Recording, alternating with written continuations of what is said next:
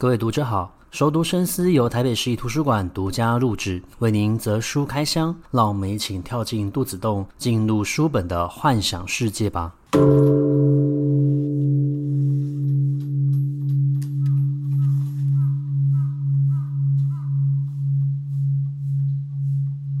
新春献礼，年兽的故事。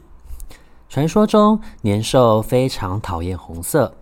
所以我们在过年的时候就会贴上春联，它也十分的讨厌明亮的光，因此呢，我们在过年的这一天，通常都会灯火通明，甚至在民间的传说里面，要到初五的时候，家里的灯才可以关闭。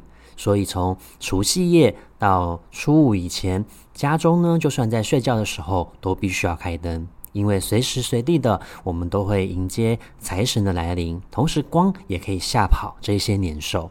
另外，年兽其实也非常讨厌声音，因此在这个时候，我们就会放一些鞭炮，然后大家一起围炉欢笑的声音，他们都会让年兽吓跑。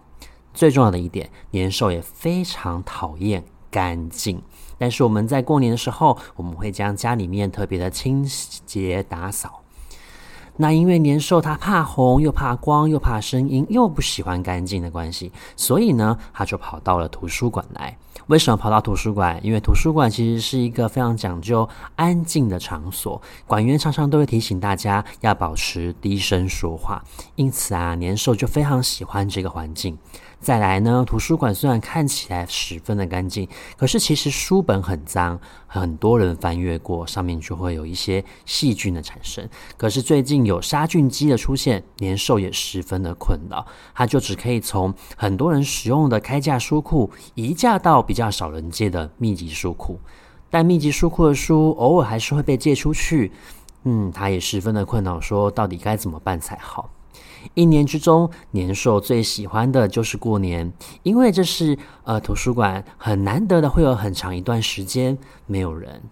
他可以在这个时候从书本里面跑出来玩，恣意的在灰尘里面打滚，或者是偷偷跟在这些巡馆的保全后面去看看他平常不敢去的地方，像是国际会议厅、视听室，因为这些地方平常都会用来开会或者是播放电影，会有很多人走动，他十分的害怕有声音的出现。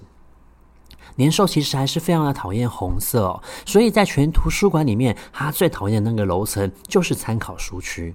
偏偏参考书现在很少人在使用，因为行动设备的方便，上网又十分的迅速，大家通常遇到任何的问题，直接就会上 Google 或是去看维科维基百科全书。他十分的犹豫，到底是否应该要搬家呢？可是如果不搬家的话，嗯、到时候这些书被借出去了，他又。还是要被迫性的移动。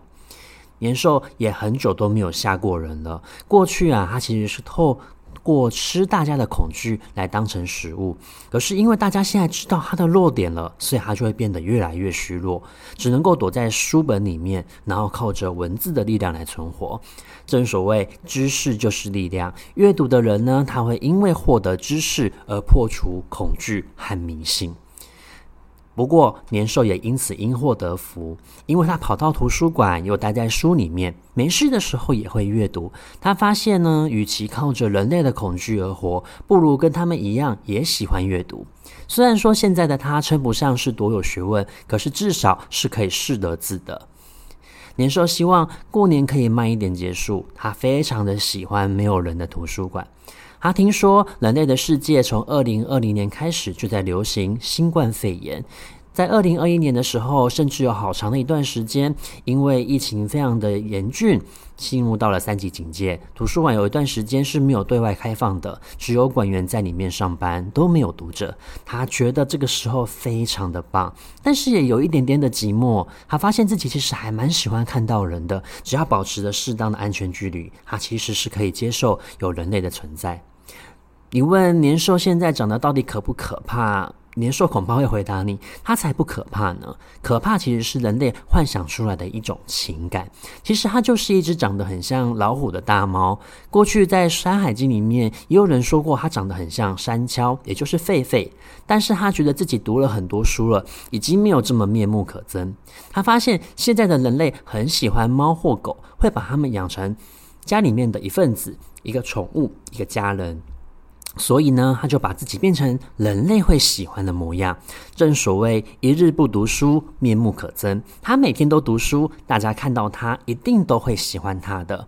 年兽待在图书馆里面过年，他还会继续思考，到底要不要搬家，还是还继续待在原地，继续跟文字玩游戏。听说今年台北市立图书馆七十周年，他也要跟着大家一起去各个阅览单位参观。只要有书的地方就有年兽，一只爱阅读的年兽跟大家拜年。本期节目为新春献礼特别节目，下一周我们将继续更新一个作家的料理练习曲。祝福大家新年快乐，拜拜。